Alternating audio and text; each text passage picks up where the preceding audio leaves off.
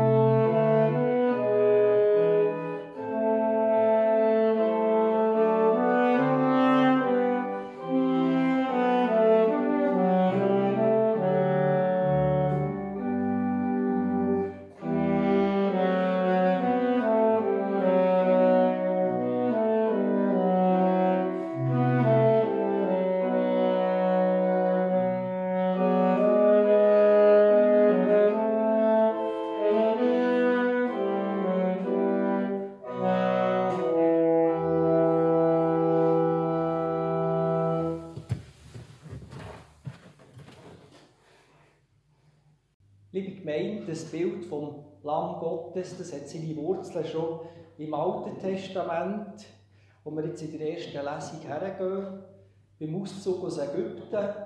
Und zeitrechtlich will es das Jahr, dass die Jüdinnen und Juden, gerade jetzt an dem Wochenende, wo wir Ostern feiern, dass sie sich eben an Auszug aus Ägypten erinnern, an die Befreiung vom Volk Israel. Und und dort ist eben ein Lamm, das gemetzelt wird, bevor sie dann aus dem Land ausziehen.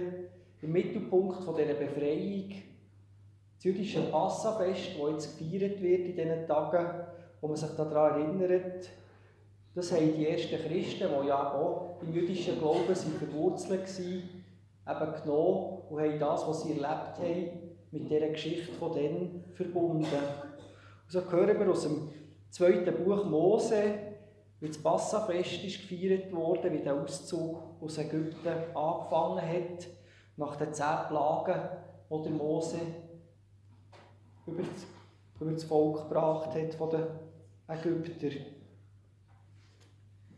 Gott sagte zu Mose und Aaron, als sie in Ägypten waren, der jetzige Monat soll für euch der erste Monat sein. Mit diesem Monat soll bei euch das Jahr beginnen. Sagt der ganzen Gemeinde Israels, am zehnten Tag dieses Monats soll jeder Familienvater ein Lamm nehmen, je ein Lamm für jedes Haus.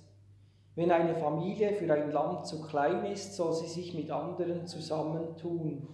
Sie sollen es mit dem Nachbarn teilen, der dem eigenen Haus am nächsten wohnt. Es sollen so viele Leute sein, dass sie das ganze Lamm aufessen können. Ein männliches Tier muss es sein, ein Jahr alt und makellos. Von den Schafen oder Ziegen sollt ihr es nehmen. Bis zum 14. Tag dieses Monats sollt ihr es von der Herde getrennt halten. Dann soll die ganze Versammlung Israels ihre Lämmer in der Abenddämmerung schlachten. Von dem Blut sollen sie etwas nehmen. Sie sollen es an ihren Türrahmen des Hauses streichen, indem sie das Lamm essen werden. Noch in derselben Nacht sollen sie das Fleisch essen. Es soll am Feuer gebraten sein und ungesäuertem Brot und bitteren Kräuter dazu genommen werden. Ihr dürft es nicht roh oder in Wasser gekocht essen. Das Lamm muss am Feuer gebraten werden und ihr dürft nichts davon bis zum Morgen übrig lassen. Wenn am Morgen doch noch etwas übrig ist, dann verbrennt es im Feuer. Und so sollt ihr es essen, den Gürtel schon in den Hüften, die Schuhe an den Füßen, den Stab in der Hand.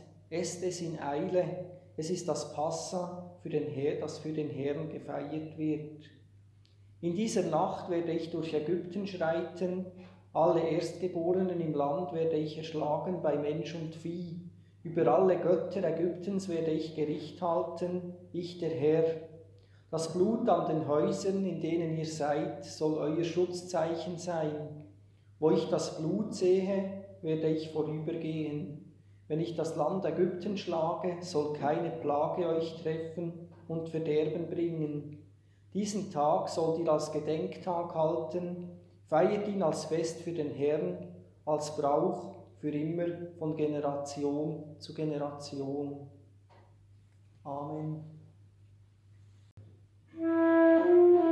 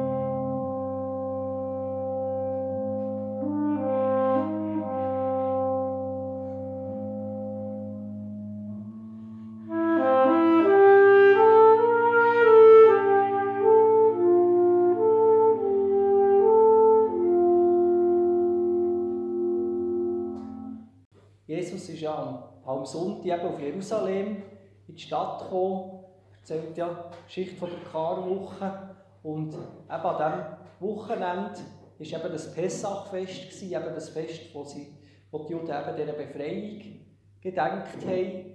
Und beim Evangelist Johannes ist die Passionsgeschichte eben schön dem nachher geschrieben, dass eben der Jesus, der am Kreuz stirbt, dass er parallelisiert wird, wie eben die, die Lamm, die da geschlachtet werden, vor dem Auszug aus Ägypten am gleichen Tag, am Nachmittag, dass er das nachher auf Jesus tut, übertragen und sagt, das ist unser neues Passalam, Jesus am Kreuz.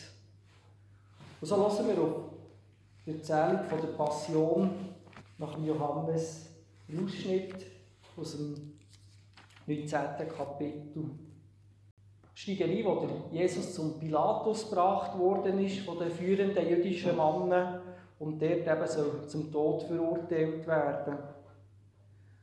Daraufhin ließ Pilatus Jesus abführen und auspeitschen.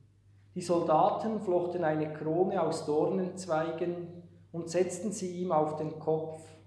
Sie hängten ihm einen purpurroten Mantel um, dann stellten sie sich vor ihn hin und riefen, Hoch lebe der König der Juden. Dabei schlugen sie ihm ins Gesicht. Pilatus ging wieder zu den Leuten hinaus und sagte, ich lasse ihn zu euch hinausbringen. Ihr sollt wissen, dass ich ihn für unschuldig halte. Jesus kam heraus. Er trug die Krone aus Dornenzweigen und den purpurroten Mantel. Pilatus sagte zu den Leuten, Seht her, da ist der Mensch. Als die führenden Priester und die Tempelwache Jesus sahen, schrien sie, Kreuzigen, kreuzigen. Pilatus erwiderte, Nehmt ihr ihn und kreuzigt ihn, ich halte ihn für unschuldig. Die Vertreter der jüdischen Behörde erwiderten, wir haben ein Gesetz und nach diesem Gesetz muss er sterben, denn er hat behauptet, er sei der Sohn Gottes. Als Pilatus das hörte, erschrak er noch mehr. Er ging wieder in das Prätorium hinein und fragte Jesus, woher kommst du? Aber Jesus gab ihm keine Antwort. Pilatus sagte zu ihm, Weigest du dich, mit mir zu reden? Weißt du nicht, dass es in meiner Macht steht, dich freizulassen? Ich habe aber auch die Macht, dich kreuzigen zu lassen. Jesus antwortete ihm, Du hättest keine Macht über mich, wenn sie dir nicht von oben gegeben wäre. Deshalb hat der die größere Schuld, der mich dir ausgeliefert hat. Daraufhin wollte Pilatus Jesus freilassen, aber die Wortführer der Juden schrien, wenn du ihn freigibst, bist du kein Freund des Kaisers. Wer sich selbst als König ausgibt, stellt sich gegen den Kaiser. Als Pilatus das hörte, ließ er Jesus hinausführen.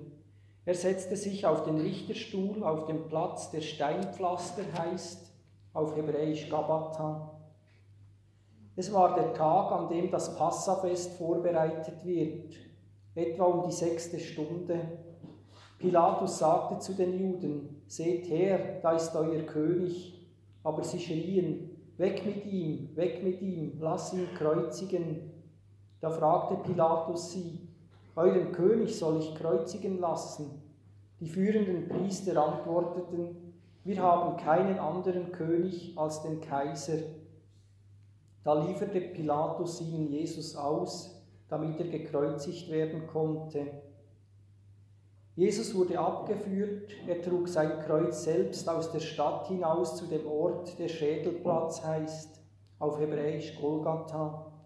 Dort wurde Jesus gekreuzigt und mit ihm noch zwei andere, einer auf jeder Seite und Jesus in der Mitte. Nachdem die Soldaten Jesus gekreuzigt hatten, teilten sie seine Kleider unter sich auf. Sie waren zu viert und jeder erhielt einen Teil. Dazu kam noch das Untergewand. Das war noch in einem Stück gewebt und hatte keine Naht. Die Soldaten sagten zueinander, das zerschneiden wir nicht. Wir lassen das Los entscheiden, wem es gehören soll.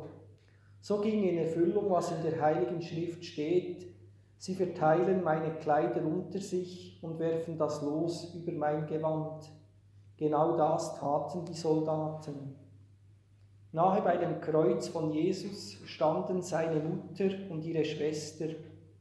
Außerdem waren Maria, die Frau von Klopas, und Maria aus Magdala dabei. Jesus sah seine Mutter und neben ihr den Jünger, den er besonders liebte. Da sagte Jesus zu seiner Mutter, Frau, sieh, er ist jetzt dein Sohn. Dann sagte er zu dem Jünger, sieh, sie ist jetzt deine Mutter. Von dieser Stunde an nahm der Jünger sie bei sich auf. Nachdem das geschehen war, wusste Jesus, dass jetzt alles vollbracht war. Damit vollendet würde, was in der Heiligen Schrift steht, sagte er, ich bin durstig. In der Nähe stand ein Gefäß voll Essig. Die Soldaten tauchten einen Schwamm hinein, dann legten sie ihn um einen Isobund und hielten ihn Jesus an den Mund. Nachdem Jesus den Essig genommen hatte, sagte er, es ist vollbracht. Er ließ den Kopf sinken und starb. Danach ging Josef aus Arimathea zu Pilatus. Er bat ihn, den Leichnam von Jesus vom Kreuz abnehmen zu dürfen. Josef war ein Jünger von Jesus, aber nur heimlich, weil er Angst vor den jüdischen Behörden hatte. Pilatus erlaubte es ihm. Da ging Josef zum Kreuz und nahm den Leichnam ab. Auch Nikodemus kam dazu, der früher einmal bei Nacht Jesus aufgesucht hatte. Er brachte eine Mischung aus Myrrhe und Aloe mit, über 30 Kilogramm. Die beiden Männer nahmen den Leichnam von Jesus, zusammen mit den wohlriechenden Duftstoffen wickelten sie ihn in, in Leinentücher ein. So war es bei jüdischen Begräbnissen üblich. Dort, wo Jesus gekreuzigt worden war, befand sich ein Garten. In dem Garten gab es eine neue Grabkammer, in die noch niemand hineingelegt worden war. Dort legten sie nun Jesus hinein. Es war ja der Tag vor dem Sabbat und das Grab lag in der Nähe. Amen.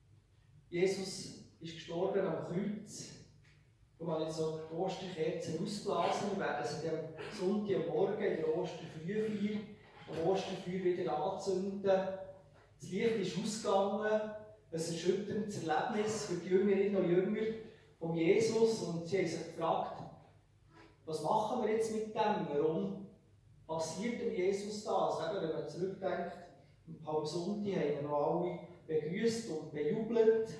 Und jetzt ist er schon zum Tod verurteilt worden. Und sie haben sich überlegt, eben in all den, den Worten, die Jesus während seinem Leben gesagt hat, wo eben mit ihrer Tradition, die sie hatten, mit dem Pessachfest, das dann Wochenende war, wo Johannes beschreibt, haben sie probiert zu verstehen, was mit Jesus da passiert ist. Und ihnen ist eben das Bild vom Lamm Gottes, wo die Welt die Sünde der Menschen trägt, in Sinn gekommen, wo die Menschen auch schützt vor negativen Konsequenzen. Und das merken wir ja selber im Leben. Wir sind auch verantwortlich für das, was wir tun. Es hat Konsequenzen, auch im Kleinen. Wenn jemand einen Kleinkredit aufnimmt und Geld bekommt, muss er das wieder zurückzahlen. Im grösseren Stil, haben wir es jetzt gesehen, bei den Banken ist es ein bisschen schwieriger, dass das jemand zurückzahlt. Aber irgendwo muss, müssen die Zahlen am Schluss immer stimmen. Es muss irgendwo muss jemand, wenn ein Schaden verursacht wird, dann muss der jemand tragen. Oder vielleicht erinnert ihr euch an Momente, in der Familie, wenn vielleicht jemand von der Familie einen schlechten Tag hat oder wenn man einen Streit hat miteinander, dann wirkt sich das auf die Stimmung in der Familie aus. Nicht nur der, ein, der, ein, der Einzel, die einzelne Person, die eben die schlechte Stimmung hat oder vielleicht etwas nicht so gemacht hat, wie es hätte sollen. Das bleibt nicht bei den Einzelnen, sondern das müssen ja nachher alle mittragen. Was sich jemand einbrockt, für das muss er auch gerade stehen. Und die, ersten, die Jüngerinnen und Jünger von Jesus haben überlegt, eben, dass wir auch gegenüber von Gott ja eben Verantwortung tragen. Und die Bibel erzählt ja von den Menschen, dass sie schon seit Anbeginn der Welt immer wieder mit Gott in Kontakt kommen aber dass das auch mit Schwierigkeiten ist verbunden war. Es hat immer wieder Menschen gegeben, die sich die gegen die zehn Gebote gehandelt haben. Oder wir denken an die Israeliten in der Wüste, die das goldige Kalb tanzen sind und sich einen anderen Gott haben gemacht als der Gott, der sie aus Ägypten herausgeführt hat. Und die Jüngerinnen und Jünger haben gedacht, unser Handeln Auswirkungen hat, schon in unserem Zusammenleben miteinander, dann hat das auch eine Auswirkung auf unsere Verbundenheit, unsere Beziehung zu Gott. Und sie, so haben sich Menschen so, schon früher immer gefragt, wie können wir in die Heiligkeit und die Nähe von Gott kommen. Und ich war in einem Hindu-Tempel und dort haben wir dann, so Statuen und dann tut man dann von diesen Götterstatuen tut man dann Nahrungsmittel, zum Beispiel Bananen oder, Frü oder andere Früchte oder Äpfel denen herlegen, für das, für das man die Götter dort gnädig stimmt oder mit denen in Verbindung kommen eben Götter ja auf einer anderen Stufe stehen als wir Menschen. Und auch im Tempel zu Jerusalem hat man Ritual entwickelt, wo Gott geschenkt hat, wo Gott gesagt hat, so könnt ihr mir eben mir nachkommen, auch wenn wir eben unterschiedlich sind, wenn ihr nicht so heilig seid wie ich als Gott. Und Jesus hat das Ganze auf eine neue Ebene geholt. Er ist zu den Menschen hergegangen, zu denen, die blind waren oder zu denen, die irgendeine Versehrtheit im Körper hatten. Er ist einfach hergegangen zu ihnen, ohne dass sie ein Opfer im Tempel hätten gebracht oder sich irgendwie gereinigt hätten, sondern er ist zu ihnen gegangen und hat ihnen die Nähe von Gott zugesprochen, hat ihnen weitergeholfen für ihr Leben und hat sie mit anderen Menschen in Gemeinschaft geführt. Und so haben die Jüngerinnen und Jünger von Jesus gemerkt, die Kraft oder die Idee, die Jesus da lebt, das tut alles, was wir vorher gesehen haben mit den Opferkulten und das, tut das in Schatten stellen. Der Jesus hat eigentlich gesagt, denn auch der Menschensohn ist nicht gekommen, um sich dienen zu lassen, sondern um zu dienen und sein Leben hinzugeben als Lösegeld für viele. Jesus als der Diener ist das Bild, als einer, der den Weg auftut. Und so haben sie das einschneidende Erlebnis von der Kreuzigung von Jesus als Weiterführung von seinem bisherigen Lebensweg verstanden. Jesus als Lamm von Gott, wo eben die Differenzen zwischen Gott und den Menschen überbrücken, das aushalten, wo man wo uns trennt, eben, wenn wir sehen, wie die römischen Soldaten nachher Jesus gekreuzigt haben, die Gewalt, die das da gegeben hat, wo ihm ist angetan wurde. All das hat er erträgt und hat gesagt, schaut das an, das wäre eigentlich nicht das, so wie es auf der Welt sollte gehen.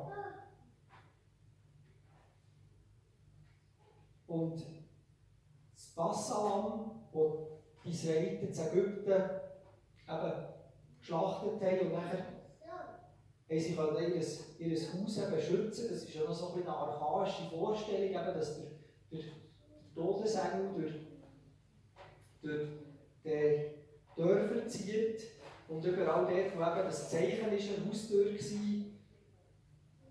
er dann weitergegangen.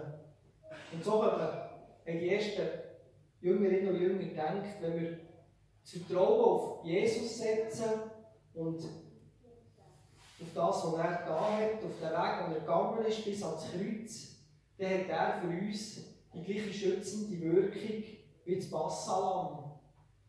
Auch er wird uns, auch wenn wir eben Sachen gemacht haben im Leben, wo, wo wir eigentlich Konsequenzen müssten tragen müssten, wo, wo Schaden verursacht worden ist, dann tut er doch das abmildern und wir haben doch eine Verbindung. Die Barmherzigkeit von Gott ist grösser als all das, was Menschen einander antun können. Das ist ein Gedanke, der für den modernen Menschen natürlich schwierig ist, dass Jesus einen Weg gegangen ist, den wir nicht haben können gehen. Ein Weg, der uns weiterhilft, wo wir auf ihn angewiesen sind. Wir sind ja gerne selbstständig und haben das Leben selber im Griff, aber das Kreuz sagt, es gibt Momente im Leben, die so schwerwiegend sind, dass Gott da ist, der sie mit uns trägt. Dass wir sie nicht allein müssen tragen Und so komme ich zum Bild, das ihr habt bekommen, das grüne, das grüne, das, der grüne Zettel, eben in der Farbe von der Hoffnung, die soll sagen, auch wenn die die Gewalt und das Unrecht, das Jesus ist angetan wurde, gehört haben, können wir doch im Land, im Land von Gott eben dort auch sehen, dass es eine Hoffnung gibt. Das Kreuz, das dort hinter dem Land drauf ist, das, ist, das hat so einen Schlüssel vor. Das soll eigentlich wie ein Schlüssel sein. Und das Kreuz ist ja nachher eben wie zum Erkennungszeichen für die ersten Christinnen und Christen geworden. Dass sie gesagt, das Kreuz ist der Wendepunkt, der Angelpunkt, wo sich eigentlich das ganze Leben von Jesus noch einmal zeigt. Eben, dass er von das ausgehalten hat, dass er nach Jerusalem gegangen ist, zu den Menschen dort, sich nicht geschützt hat und auch wenn er ist verhaftet wurde, auch wenn er um die Gefahr gewusst hat, dass er auch zu den Menschen gegangen ist und die Nähe von Gott gebracht hat. So ist das Kreuz ein Schlüssel für einen Weg durch das Leben, wo man viel, wo viel wo muss erlitten werden, aber wo uns daran erinnert, dass eben das Land von Gott, Jesus Christus, zuerst den Weg gegangen ist. Das Kreuz tut als Schlüssel den Weg auf zum ewigen Leben. Ein Leben, das Gewalt und die Unwahrheiten von dieser Welt überwinden. So kann man sagen, wenn das Kreuz wie ein Schlüssel ist, wenn es eine Tür auftut, tut wie Jesus ein Lebensraum auf. Vor Gott bin ich nicht eingesperrt und bin auf das festgelegt, was ich schon gemacht habe in meiner Vergangenheit in meinem Leben, sondern Gott sagt, ich will dir eine Zukunft schenken Du kannst, du kannst das benennen, so wie wir sagen, wir sagen eben das, was Jesus passiert ist mit dieser Kreuzigung, das ist Unrecht und Gewalt, was da passiert ist. Wir können das benennen und in die Zukunft gehen und probieren, mit der Kraft von Gott es anders zu machen. Dass die negative Energie in der Welt umgewandelt wird in eine positive, in eine Liebeskraft, die wir einander schenken können. Dann hat es ganz rechts auf dem Bild, hat es so, fast beim Viertel hängen, so äh, Blättern rausschauen, das sind Palmbädel, die zurückweisen auf den Palmsonntag, wo Jesus ja auf einem Eseli ist in die Stadt Jerusalem hineingeritten. Und der Esel ist das Zeichen von Frieden, von der Gewaltlosigkeit. Normalerweise sind Feldherren und Generäle auf Ross von Zeiten. Und Jesus hat eben bewusst einen Esel gewählt als Zeichen von der Gewaltlosigkeit. Und dann geht der Weg von Jesus weiter nach dem Karfreitag. Das ist noch die Fahne, die ihr noch seht, die drauf ist. Das Fähnchen, das weit, ist der Ausblick auf Ostern. Die Siegesfahne, der Sieg über den Tod, über die Gewalt von diesem Karfreitag. Gott, der der menschlichen Zerstörungswut seine heilende Liebe entgegensetzt. Es ist ja das, was bleibt. Aber schon der Apostel Paulus hat gewusst, dass wir noch nicht in der erlösten Welt leben. Dass wir irgendwo zwischen Karfreitag und Ostern leben. Heute Jahr. Und der Paulus hat gesagt, immer wenn wir am Morgen aufstehen, dann sind wir, haben wir Anteil am Leiden von Christus, an den schwierigen Momenten von seinem Leben, aber wir haben ja Anteil an seiner Erlösung, an seiner Liebeskraft und an, seiner, an seinem ewigen Leben. Beides gleichzeitig, beides miteinander vermischt. Manchmal sieht man vom einen ein bisschen mehr, manchmal vom anderen. Im Bild vom Lamm Gottes mit seinen drei Sachen, mit dem Kreuz, das ein Schlüssel ist für die Zukunft, mit dem Palmwedel, der zeigt, dass Gewaltlosigkeit der Weg von Gott ist und mit dem Fähnchen vom Ostersieg.